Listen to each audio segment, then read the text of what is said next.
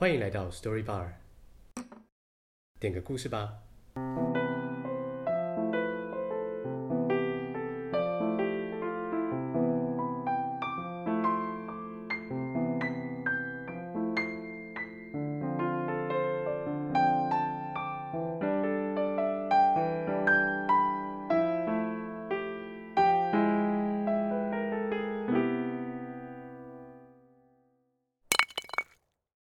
我们的今日特调是大卫·科波菲尔。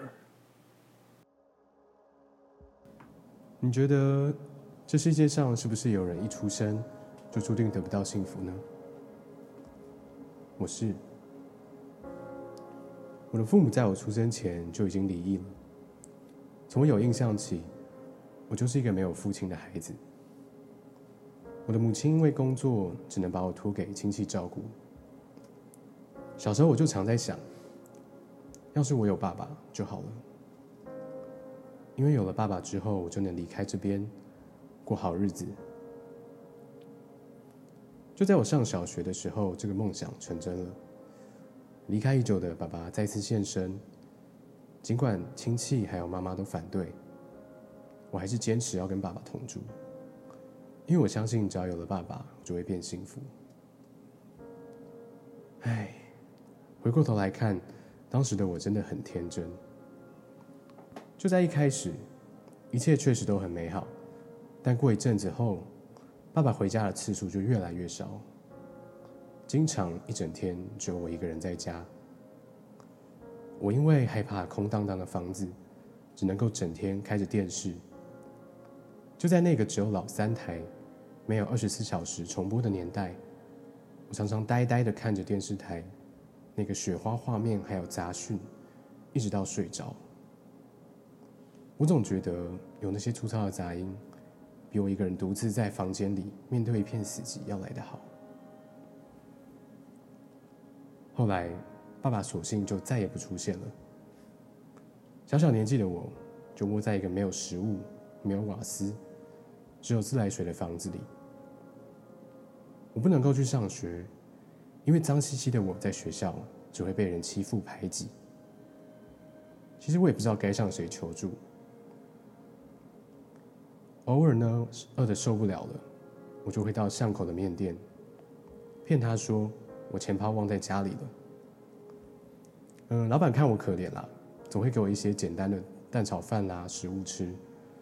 虽然不太丰盛，但我是很感激他的好心，却也不太敢常出现。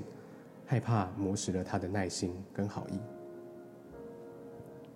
每当邻居家的孩子出来玩的时候，我总会耐着性子，拖着一些仅存的力气去跟他们玩。不是一起玩，而是陪他们。因为里面有个小孩，总会在结束时拉着我回他家去续摊。他的母亲也会好心的留我吃晚餐，至少让我换得一餐温饱。说起来真的很可笑。小小年纪的我，早就不知道什么叫童真，什么叫友谊。我连交朋友都是为了要生存。就这样痛苦的日子过了一阵子，有一天妈妈找上门来了，终于带我回家，回到有人居住、有温暖的地方，我才终于对爸爸绝望。怎么会有这样的父亲把孩子遗弃在家里等死呢？这样的人根本就是禽兽。我的童年呢，就在这样极端的孤独还有伤害中度过。我本来以为这样子跌跌撞撞的长大，出社会之后，可以靠着自己摆脱过去的阴影，开创一个不一样的人生。但其实，这样子惨烈的童年、破碎的家庭，我一直隐约有自卑感。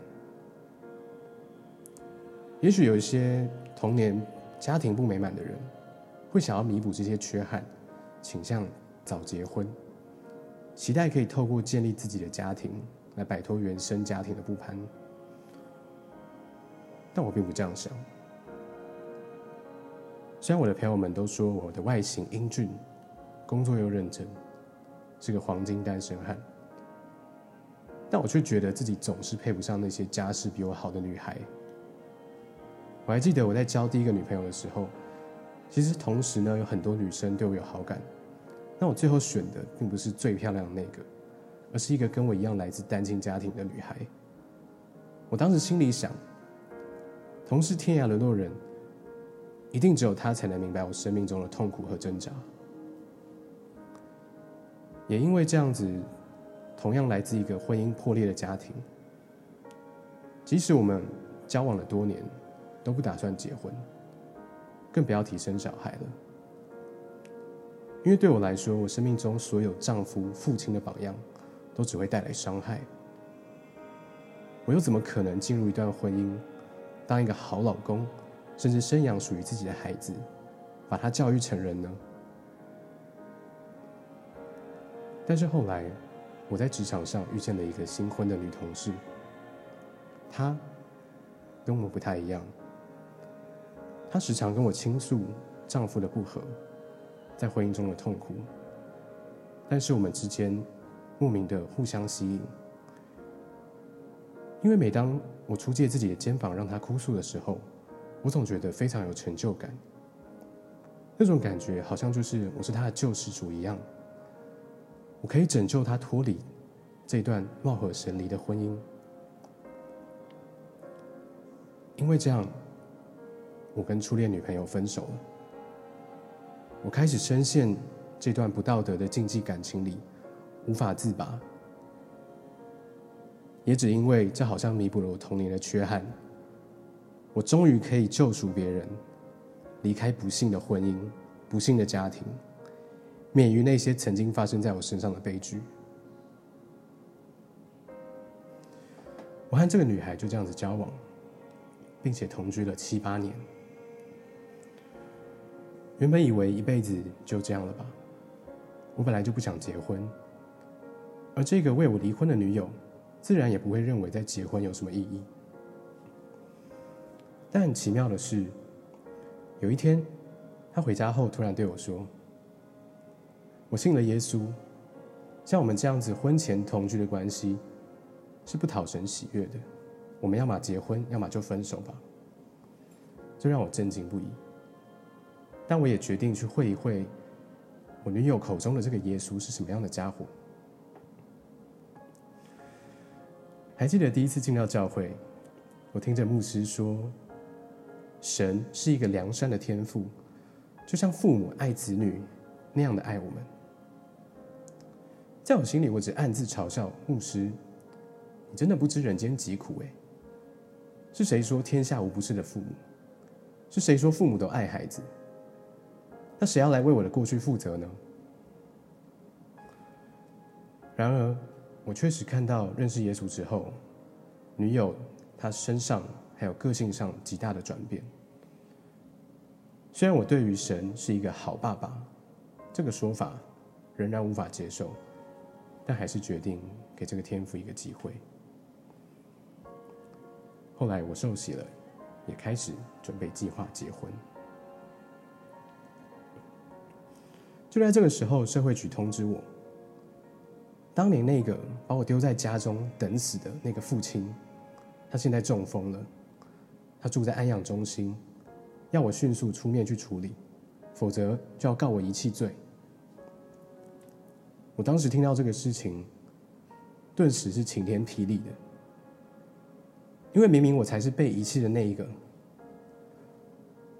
这样的父亲这么多年都对我不闻不问。现在却成为我遗弃他，我信心满满的决定要向庭上提告，但却只换来我有抚养义务的判决，所以我终日埋怨不甘，更不想要因为这样子荒谬的照顾责任拖累我的未婚妻。难道我就这么没有资格获得幸福吗？生在这样破碎的家庭，不是我愿意的。为什么现在的我还要来承担这一切？还有所谓良善的天赋，如果他真的爱我，怎么会容许这样的事发生在我身上呢？在绝望中，论及婚嫁的女友陪着我祈祷。我把这一切心中的埋怨、愤恨、不解都倾吐出来。说也奇怪，在做了这些祷告之后呢，我竟然心里踏实了许多。我想，就这样吧。我相信一切冥冥之中都会有安排。就在那年八月八日的父亲节，我收到一封法院文书。我看着信封上的日期，好像在跟我说：“爸爸来了。”我打开信封，本以为是要找我讨抚养费的执行令，但上面竟然写着：“经裁定免除抚养义务。”我非常惊讶。法官不是已经当庭说要我负担抚养的责任吗？怎么一瞬间结果完全就翻转了？原先压在我心头的重担，竟然就这样烟消云散。我的满腔怒火、愤恨也瞬间熄灭了。天哪！这样的神迹竟然发生在我的身上。原来神迹就是这样的不可思议吗？尽管我赢了诉讼。我还是鼓起勇气，决定到安养中心探望那个当年遗弃我的父亲。就在我看着如风中残烛的他，我惊讶的发现自己没有任何一丝的活该，死了刚好这样的幸灾乐祸。我不敢说自己已经真的完全遗忘他对我造成的这些伤害。但是我明白了一件事：恨一个人真的很累。紧紧抓着过去留下的痛苦，认为自己不配拥有幸福，也很累。我想要相信，尽管在我出生之前，我的生命似乎就注定有一些不幸，但是当我愿意放下这些痛苦跟不堪的时候，我的生命终于能够不再一样。我的心能够被修复，我能够好好的去爱人，好好的幸福。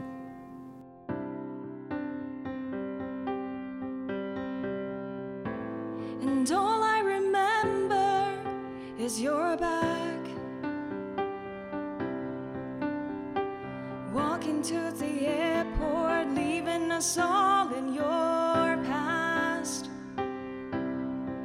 I travel fifteen hundred miles to see you. I begged you to want me, but you didn't want to. But piece by piece, he collected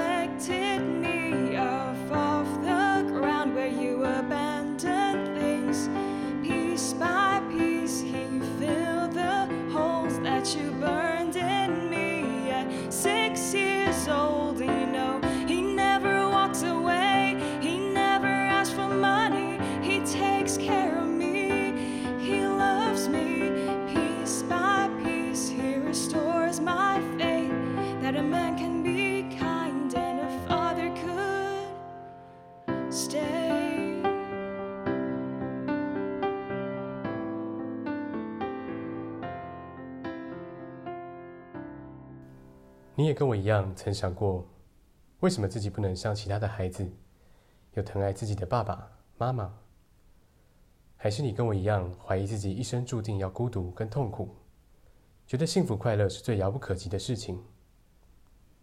我的故事送给你，祝你跟我一样，有一天找到那个让你忘记过去的人，开始相信你可以成为被宠爱、保护的孩子。希望你喜欢今天的特调，Cheers。